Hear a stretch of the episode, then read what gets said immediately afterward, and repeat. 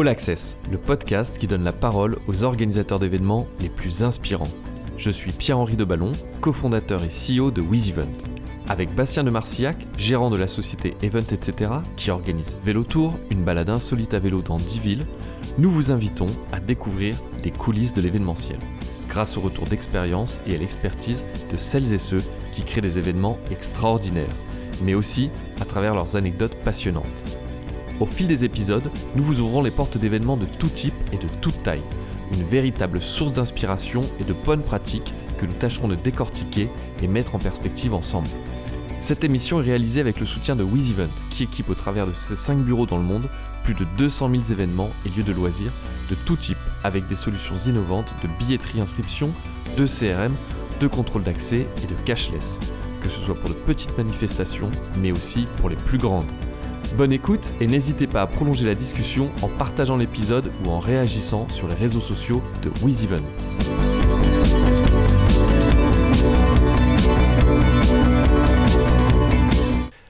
Aujourd'hui, j'accueille Anne-Sophie Durand, directrice marketing digital de Comexposium, pour aborder ensemble les enjeux des salons grand public B2B et surtout B2C, et notamment l'impact du marketing digital dans l'univers des salons. Merci d'avoir accepté cette, invitation. Euh, Anne-Sophie, vous, êtes, vous étiez attachée de presse chez Publicis pendant deux ans avant de travailler comme chargé d'affaires pour Comexpo, et on le verra, Comexpo a donné naissance à Comexposium ensuite. Et, euh, et, ça fait maintenant 12 ans que vous travaillez chez Comexposium. Et, euh, et Comexposium, donc comme tout le monde le sait, c'est un petit organisateur de salon.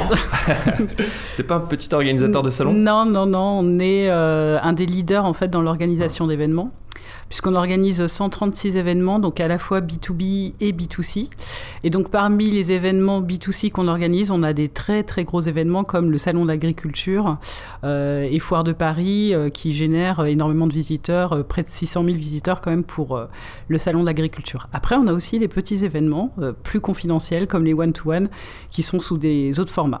J'ai découvert d'ailleurs en préparant l'émission mhm. que vous êtes même le leader mondial de l'organisation de salons. Si on mhm. enlève la partie média euh, de vos confrères britanniques qui sont euh, Expo, euh, notamment, Euh, et, donc, et l'autre fierté, c'est que vous êtes une société française, puisque Crédit mhm. Agricole a racheté la participation euh, d'un fonds d'investissement britannique. Donc, on a une société mhm. française, leader mondial sur l'organisation de salons. Mhm. Et ça doit être une sacrée fierté pour vous.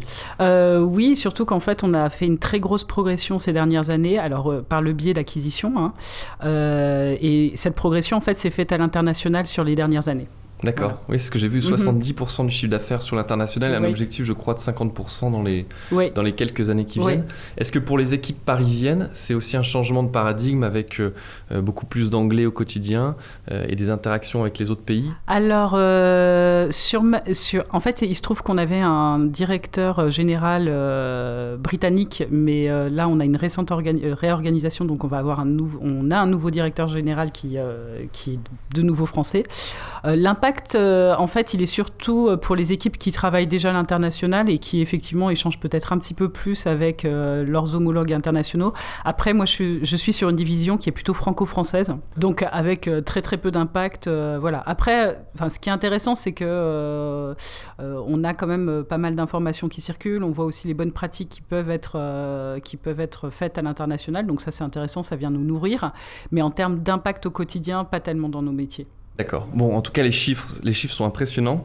3 millions et demi de visiteurs, oui. Euh, donc euh, à peu près 150, 170, 170 salons, 48 000 exposants et aujourd'hui c'est 900 employés, mhm. euh, donc une sacrée boutique. Et, et c'est vrai qu'on ne le sait pas forcément qu'on a le mhm. leader mondial, en tout cas sur l'organisation de salons, si on enlève cette partie média. Euh, ce qui m'intéresse, en tout cas ce qui va nous intéresser, c'est aussi de, euh, de, découvrir votre poste sur le mhm. marketing digital, parce que moi j'ai eu une question tout de suite, c'est que euh, l'événementiel finalement c'est des émotions, mhm. on va sur le terrain, on sent des choses qui vibrent, mhm. de la musique, des sons, une ambiance, on sent des choses, quelque chose qui est dans l'émotion, et le digital c'est quelque chose qui est aussi très froid, le big data, le retargeting, l'envoi de mails. quel est le lien entre les deux? Euh, alors moi, je, trouve que le digital, au contraire, il y a beaucoup d'émotions en fait, notamment sur les réseaux sociaux, euh, où on va avoir un très très gros engagement en fait de la part de nos communautés. Euh, et en fait, on a un lien bah, en amont de l'événement en fait pendant sur le parcours client donc de nos visiteurs, mais également de nos exposants, puisque en fait, ça nous permet à la fois bah, d'attirer en fait, de générer de l'engagement et, de, générer de la vente de billets en ce qui concerne les visiteurs et côté exposant en fait euh, de faire euh, de faire de la simulation euh, et de la réservation de stands en ligne. Ensuite, ça nous permet d'aider les exposants à préparer leur participation, ce qui est quand même très très important, surtout quand c'est une première participation à un salon. Et côté visiteur, c'est la, la, même chose. En fait, on accompagne nos visiteurs dans la préparation de leur visite. Puisque quand on vient visiter un salon tel que Foire de Paris, qui est un salon qui remplit quasiment toute la, toute la, toute la porte de Versailles, c'est Enfin, si on veut structurer un peu sa journée, avoir une journée euh, assez efficace en termes de visite, euh, le digital peut vraiment beaucoup nous aider. Et après, on a tout le live en fait qui, euh, qui va se passer bah, notamment sur les réseaux sociaux où on va démultiplier la visibilité de l'événement et où on a vraiment un très très fort engagement de nos communautés. Je pense à un Paris Games Week par exemple, où qui est le salon du jeu vidéo. Voilà, qui est le salon du jeu vidéo, où on a, je crois, je crois qu'on a la plus grosse communauté événementielle sur Twitter en fait. Donc euh, bon, après, on est dans le domaine du jeu vidéo, donc c'est un peu, on est, on est tout à fait légitime. Euh, mais sur d'autres salons de passionnés aussi, je pense à Création et Savoir-faire, qui est le salon de, du DIY, on a également des communautés qui sont très très engagées sur les réseaux sociaux. Donc, qui vont partager aussi ce qu'ils ont vécu sur le salon, euh, ce qu'ils ont trouvé sur le salon, qui vont aussi partager quand ils sont pas contents d'ailleurs. donc, c'est votre responsabilité, ça aussi, sur le digital, de le remonter ensuite aux équipes opérationnelles, de faire le lien avec le terrain. Tout à fait. On travaille avec, on travaille avec avec, euh, avec le, terrain là-dessus. Euh, par exemple, euh, un visiteur qui nous ferait part d'un mécontentement vis-à-vis d'un exposant, en fait, on, va l'adresser à l'exposant et on va aller le voir et justement essayer de, bah, à la fois de répondre au visiteur et de comprendre pourquoi cette relation s'est mal passée en fait. Parce que notre métier, c'est quand même la mise en relation entre le visiteur et l'exposant. Et tant se faire que peu, il faut que ça se passe bien. Bien sûr, oui. Et puis que l'exposant ait un, un, retour. Sur... Un feedback, tout à fait. Et voilà, un retour sur un, alors retour sur investissement. Puis c'est intéressant pour lui aussi d'avoir le feedback euh, de la perception que les visiteurs ont pu avoir de, de son stand, de sa participation, de son... Voilà. D'accord. Et du coup, le digital, donc à deux niveaux. Mm-hmm mieux connaître son public. Mhm. Euh, et puis c'est ce que vous disiez tout à l'heure, le premier contact. Et puis, euh, si je l'entends aussi, les, beaucoup de retours terrain pour améliorer l'expérience. Voilà. Euh, à ce sujet, j'entendais le, le, directeur du groupe Ama Stadium à Lyon, mhm. qui ont une application qui permet à chaque spectateur en fait de d'informer que le siège est sale ou que mhm. à côté de soi il y a des gens qui ont des propos qui sont pas à tenir dans un stade par exemple. donc c'est un peu la même logique que, que sur les réseaux sociaux. Et la question que j'avais moi sur, le, sur cette logique du digital derrière, c'est quelles sont les actions que vous faites pour mieux connaître le public? Est-ce que euh, dans, le, dans, dans, ce premier contact que vous avez avec, mhm. avec eux, vous travaillez euh, une segmentation pour après mieux les adresser et communiquer différemment ensuite avec eux? Alors complètement, donc euh, ça, ça, passe par une première... Alors aujourd'hui justement on est sur un gros chantier data au sein de Comexposium. Donc on est en train de se doter en fait d'outils et on va bientôt déployer du marketing automation euh, fais comme Exposium, donc on est en plein dedans là. Et en fait, euh, l'idée c'est effectivement de mieux exploiter la donnée et de mieux l'adresser. Donc quand, euh, côté visiteur, en fait, quand on va capter la donnée, c'est au moment justement où on fait le préenregistrement, où on fait l'achat de billets. Donc c'est le moment où on peut savoir bah, justement quel, quel, est le centre d'intérêt ou quel est le projet du visiteur. Donc par exemple sur une foire de Paris, nous c'est très important euh, en fait, on a besoin de détecter en fait qui sont les porteurs de projets et euh, à partir de là, on va leur adresser justement des messages plus adaptés. Donc, par exemple, si on déclare euh, qu'on a un projet de cuisine sur et qu'on veut visiter Foire de Paris, à partir de là, on va dérouler en fait ce qu'on appelle nous des triggers d'emailing, dans lesquels on va adresser justement des, des, messages qui sont en relation avec l'offre cuisine que le visiteur va pouvoir trouver sur le salon. Donc à la fois les cuisinistes, mais aussi les par exemple, euh, s'il veut prendre un rendez-vous avec un, architecte sur le salon pour euh, évoquer sa problématique cuisine, euh, et puis tout ce qui peut être connexe aussi à la cuisine, donc parce que quelqu'un qui refait sa cuisine, c'est qu'a priori, il s'intéresse aussi à la gastronomie, donc on peut lui pousser aussi des éléments liés à la gastronomie. Donc, et à l'issue de l'événement, On a aussi un process d'enquête de satisfaction systématique. Alors on le fait sur des échantillons. Alors sur le côté exposant, c'est euh, sur l'ensemble des exposants. Côté visiteur, c'est plutôt euh, un échantillon. Et euh, nous, ça nous permet encore une fois de mieux connaître nos, nos visiteurs, mais aussi de, de, comprendre ce qui leur a plu dans nos événements, ce qu'ils n'ont pas trouvé dans nos événements, et de les faire évoluer en fonction de leur, de leur retour en fait. D'accord. En tout cas, c'est passionnant parce que mhm. là, on voit qu'on utilise le digital pour renforcer l'expérience des visiteurs, mhm. des exposants, créer plus de valeur. Mhm. Euh, et puis on peut aussi penser que euh, finalement les salons, quand on, quand on prend un petit peu de hauteur, à l'époque, c'était le seul endroit où on pouvait s'informer. C'est-à-dire que c'était mhm. un moment donné où on avait, si je parle du salon de l'auto par exemple que vous faites pas, mais on avait tous les exposants de voitures et c'est mhm. là qu'on venait prendre de l'information avant d'acheter sa voiture. Alors qu'aujourd'hui, on achète sa voiture sur Internet, donc le digital permet finalement de plus se rendre dans ces lieux physiques.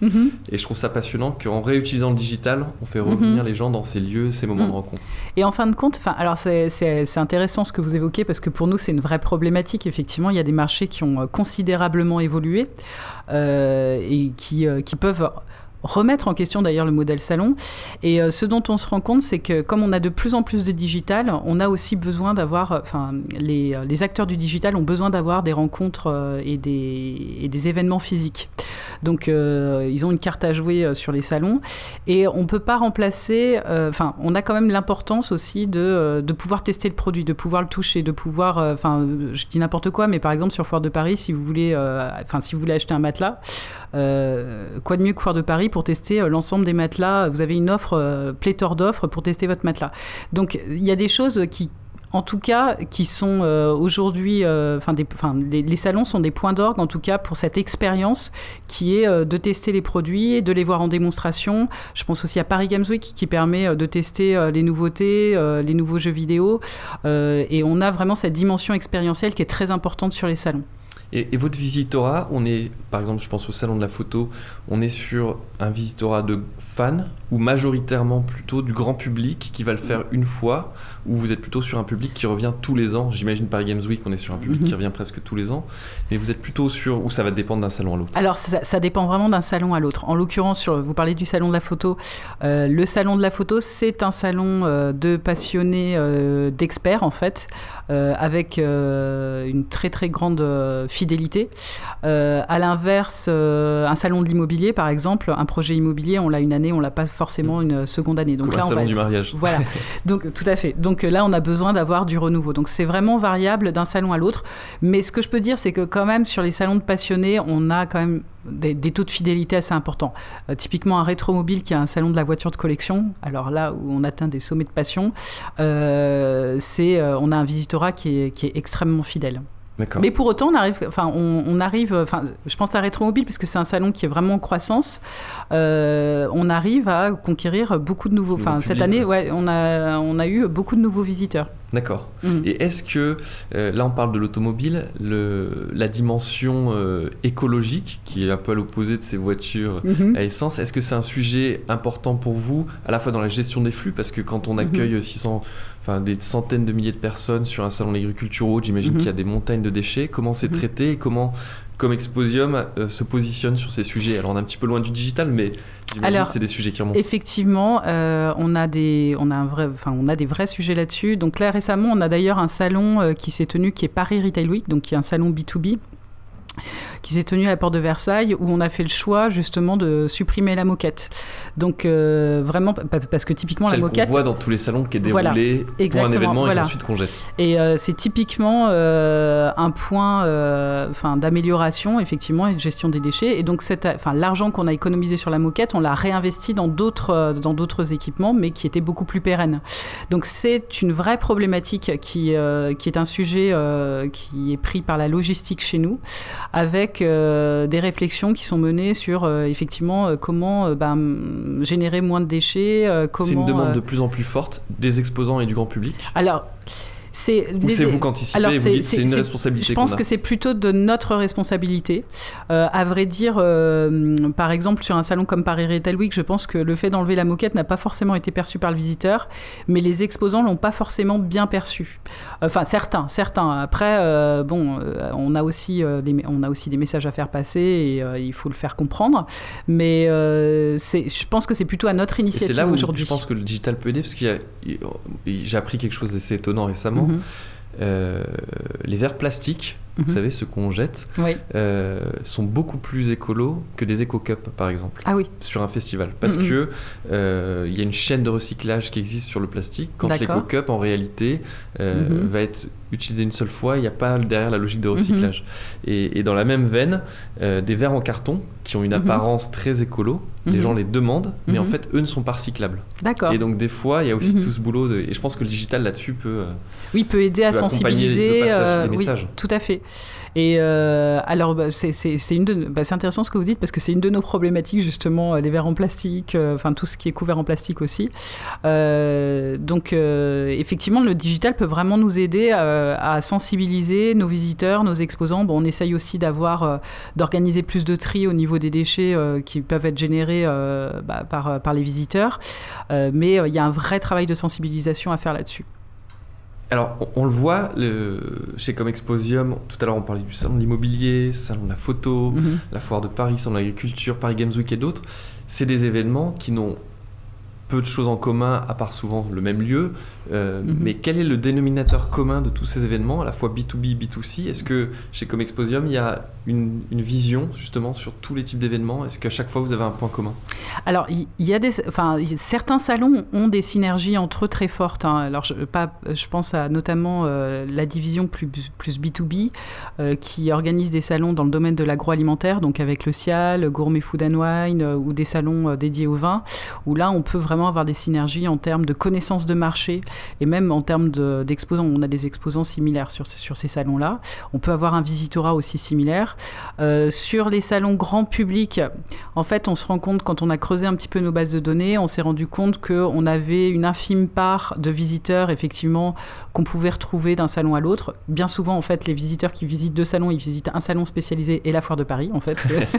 ou la- Qui est le salon, Voilà, qui est un Voilà. généraliste, ou le salon de l'agriculture, qui est également un généraliste.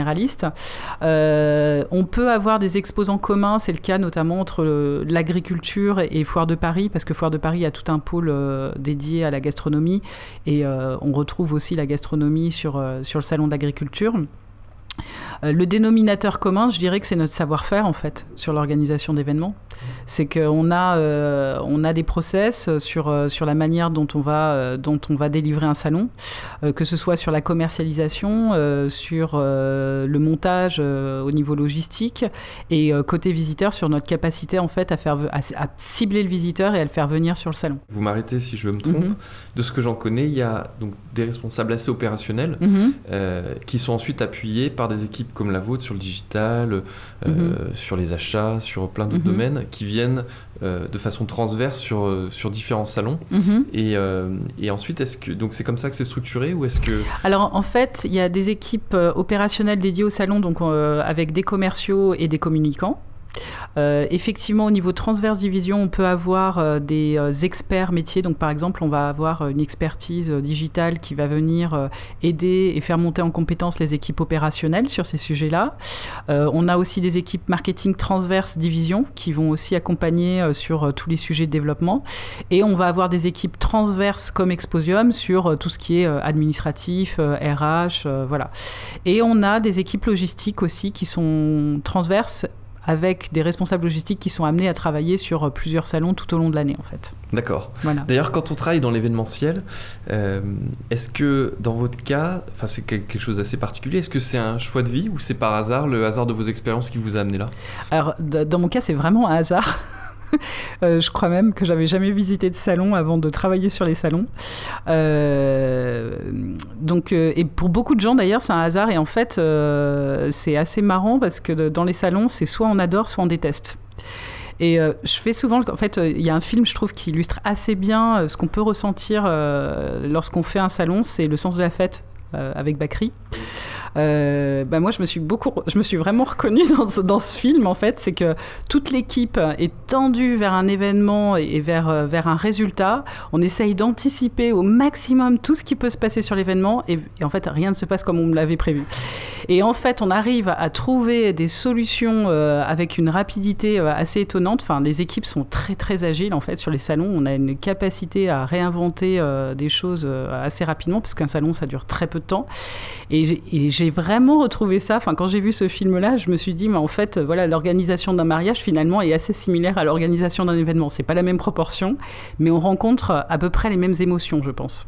J'ai vu cet mhm. été, je me suis fait le même constat parce que ça fait pareil beaucoup d'années que je suis dans l'événementiel mhm. et, j'ai eu la même analyse et surtout je mhm. me suis aussi dit quand on est dans l'organisation, on voit tout ce qui va pas. Mais ce qui est marrant dans le film, c'est que le public, enfin en tout cas les, invités sont très contents, tout se passe bien, ils voient pas les à côté. Et c'est ce côté, ce décalage entre le backstage, et c'est ça qui est intéressant aussi. Et on va rentrer un petit peu dedans, justement, dans ces coulisses pour avoir des anecdotes, parce que je pense que vous en avez vu beaucoup. Euh, effectivement, il y, a ce, il y a ce décalage. Euh, D'ailleurs, sur, si on parle de, de, ces aléas, de ces surprises, mhm. euh, est-ce que vous avez des anecdotes comme ça qui vous viennent? Bah, Mon tout premier salon, d'ailleurs, on peut se demander pourquoi je suis restée dans le milieu des salons après ça. Euh, le tout premier salon que j'ai fait, alors euh, le salon avait changé de nom, donc un changement de nom pour un salon, c'est très compliqué. Donc on avait déjà fait, enfin il y avait moins 30% de visiteurs, donc c'était un peu compliqué. Juste lié au changement de nom? Euh, oui, oui, pour beaucoup, oui, c'était pour beaucoup changer au changement de nom, lié au changement de nom, pardon. Euh, et en fait, c'est un salon qui se tenait au mois de novembre, donc il y a eu, en fait, il y avait des pluies euh, torrentielles. On était à la porte de Versailles, dans, des halls qui n'avaient pas encore été rénovés. Et en fait, il y a eu des, des infiltrations d'eau qui ont déclenché un début, en fait, un court-circuit. Il y a eu un début d'incendie. Il se trouve que notre salon était fermé, mais juste en dessous à l'époque, il y avait le salon du cheval qui a dû être évacué en fait suite à ce début d'incendie. Les pompiers sont intervenus, ils ont inondé le salon. Donc après, en fait, on a eu des problèmes d'inondation sur le salon. Voilà. Euh, donc sur accident. Ah voilà, c'était accident sur accident. Et en fait, c'est vrai que des fois, on a la loi de Murphy sur certains événements. Et euh, moi, c'était mon tout premier événement, et j'avais, je, je, je, n'imaginais pas que ce genre de choses pouvait arriver euh, sur sur un salon. Alors bon, ça a été perçu par les exposants, hein, clairement, parce qu'ils ont eu leur stand inondé. En revanche, effectivement, je ne crois pas que les visiteurs l'aient perçu.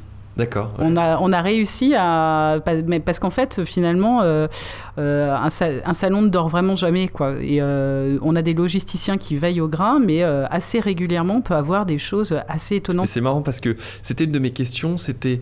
et je pense que ça va intéresser mhm. aussi les gens qui nous écoutent sur est-ce que quand on organise des. Quand on est leader mondial, l'organisation mhm. des salons, est-ce que finalement on a la même boule au ventre avant l'événement? Est-ce qu'on a aussi des aléas à gérer? Mhm. Est-ce que. parce que je trouve que c'est aussi un métier qui est euh, mhm. j'ai un peu fait à l'huile de coude où il faut mhm. euh, à un moment donné euh, mhm. se serrer les coudes, trouver des solutions, être très pragmatique. donc ce que vous êtes en train de me dire, c'est que même quand on organise les plus gros événements, on a beaucoup d'aléas et, et c'est pas long fleuve tranquille. Ah non, pas du tout, ouais.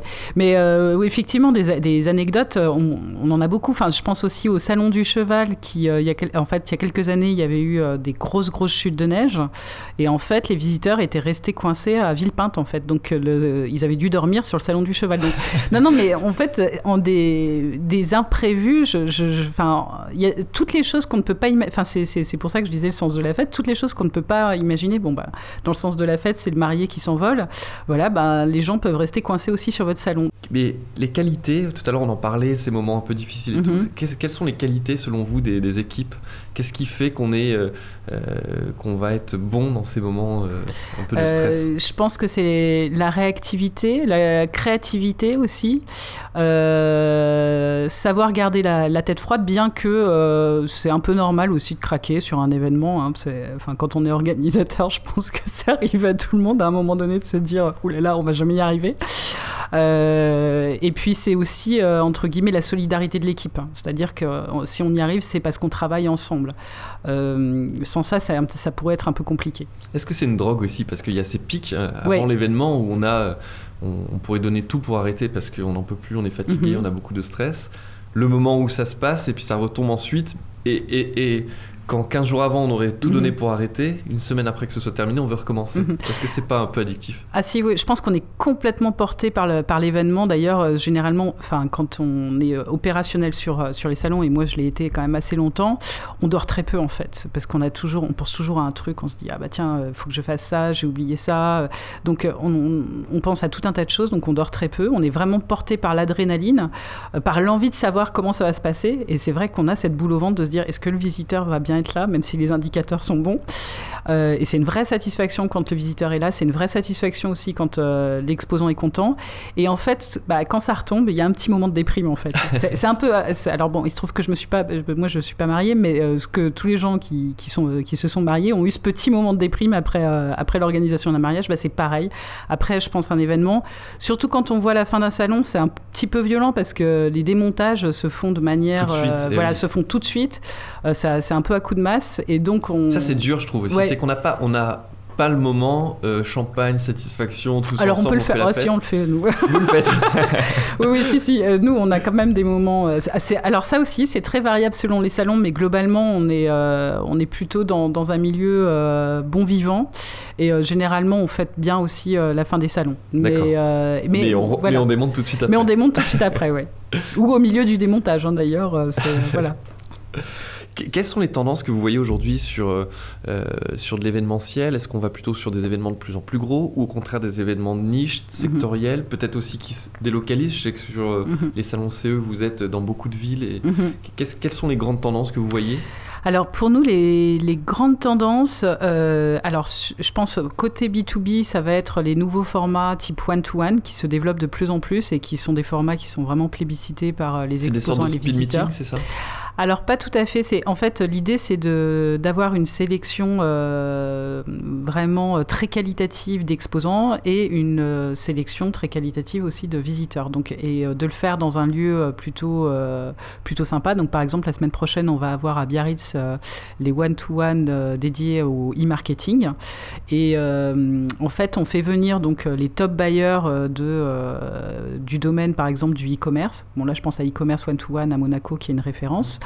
Euh, et on les met en relation avec ces exposants. Donc euh, après, tout se passe du en fait. networking de très haut de gamme. à voilà, très tout à fait. Et tout se passe en fait en, prise de rendez-vous. Euh, enfin, on peut se promener dans les allées, il y a des stands, mais en fait, tout se fait en prise de rendez-vous. Il y a des applis de matchmaking en fait, et on a des speakers de très très bonne qualité, enfin de très haute qualité qui viennent aussi, enfin délivrer du contenu sur des conférences qui viennent de l'étranger. On est presque dans de la création de réseau Ah oui, mais complètement, c'est complètement ça. Et donc il y a des temps justement aussi qui sont dédiés au networking entre pairs, entre guillemets, avec des soirées, euh, des déjeuners, euh, tout est fait en fait pour favoriser euh, le networking. Donc ça c'est la tendance, je dirais, sur la partie B2B qui est en train de se dessiner. côté B2C, bah, le constat c'est que effectivement les salons de niche ont tendance à plutôt progresser. Bon après c'est très lié aussi au marché sur lesquels, sur les, enfin, qui sont concernés. Mais effectivement, les salons, les salons de niche ont tendance à mieux résister quand on a des problèmes sur un marché et sont plutôt en progression euh, dans ce qu'on peut voir. Voilà. Aux, aux évolutions de société ou de tendance. Parce qu'on est sur un public de passionnés qui vient quoi qu'il arrive en fait et qui a un fort repeat, donc voilà, qui est plus facile à, toucher. Les innovations peut-être plus technologiques mhm. euh, que, que, vous, que vous voyez ou que vous attendez, est-ce qu'il y a des choses là-dessus sur l'innovation très techno, notamment sur le digital, quand, dans l'acquisition dans... Alors sur euh, le digital, ben, nous, euh, dans les grosses innovations côté salon, effectivement, c'est ce dont je parlais, ce sont les applications de matchmaking. Donc là, c'est un petit peu le Tinder de, du salon. c'est vraiment des applications qui permettent de, pour le visiteur, en fait, de dire bah, j'ai un projet et en fait il va avoir euh, tous les exposants qui sont liés à ce projet qui vont monter et avec la possibilité de prendre ou non rendez-vous avec eux. Euh, ça peut être aussi dans les deux sens, c'est-à-dire que ça peut être aussi ouvert à l'exposant qui va aller chercher les, personnes voilà, dans les, visiteurs voilà, et les faire venir à lui. Donc ça c'est vraiment... Euh, c'est bah, marrant parce que de quelque chose qui était à l'époque très artisanal, mhm. je monte mon stand puis viendra qui viendra, on mhm. est dans une approche qui, sera qui est très comme sur Internet finalement. On veut de la bonne personne au bon moment, on va la mhm. choisir, on met des stratégies en place. Voilà. Donc ça, enfin, on a ça, on a toutes les stratégies, enfin tous les outils aussi euh, liés à la data. Donc par exemple aussi les, euh, ce qu'on a, alors ça fait un moment que ça existe, mais il y a des technologies de plus en plus avancées sur les lecteurs de badge. Donc euh, par exemple, enfin alors ça encore une fois, ça concerne un petit peu plus le B2B que le B2C, mais un visiteur qui vient avec son badge va pouvoir être scanné par par un exposant et l'exposant va pouvoir récupérer euh, la donnée liée aux visiteurs. Donc je sais qu'il existe aujourd'hui des solutions euh, très avancées. Donc nous, on est encore sur des technologies plutôt euh, simples sur ces sujets-là. Mais il y a des salons qui vont très très loin dans des outils de badge, voilà, de scan de badge, voilà. Je fais un tout petit retour en arrière sur les, les, coulisses et puis euh, ce Mhm. dont on parlait. Quand euh, sur un salon de l'agriculture, on, accueille un président de la République qui vient, Mhm. qu'on peut avoir des manifestations, que dans le même temps, on doit gérer des animaux, Mhm. qu'on a un lieu qui vit, euh, qui, qui vit 24 heures sur 24. Comment tous ces, comment tous ces publics complètement différents euh, circulent, dialoguent Comment vous Mhm. gérez ces problématiques? Alors, euh, quand euh, on a en fait un président ou quelqu'un de très important qui vient sur un salon, en fait, tout est préparé. C'est euh, le, le parcours est préparé, tout est cadencé en fait pour justement que ça se passe au mieux et qu'on gère au mieux les, les différents publics. Donc, et ça, ça se décide en fait en collaboration avec, enfin, avec leurs assistants, ou, préfecture et la préfecture, voilà. Donc c'est vraiment très cadré et on peut avoir des personnes dédiées au protocole sur, euh, sur certains événements en fait. D'accord, comme Foire de Paris par exemple, où il y a beaucoup de personnalités qui Alors, viennent, je crois. ouais, Foire de Paris, euh, bah, celui, euh, enfin je dirais celui qui, où il y a le plus de personnalités, c'est l'agriculture. Beaucoup Voilà. de politique. Voilà, du coup. beaucoup de politique. Quand on travaille dans l'événementiel toute l'année, est-ce qu'on a encore envie d'être spectateur? Alors, euh, je, pour ma part, en tout cas, j'ai du plaisir à visiter les salons B2B, que je, dont je, enfin, je trouve leur ambiance très feutrée par rapport à nos salons euh, grand public. Euh, après, je pense que c'est lié, c'est toujours, tout est lié à sa passion. Si on a une passion, on aura plaisir à, à visiter un salon.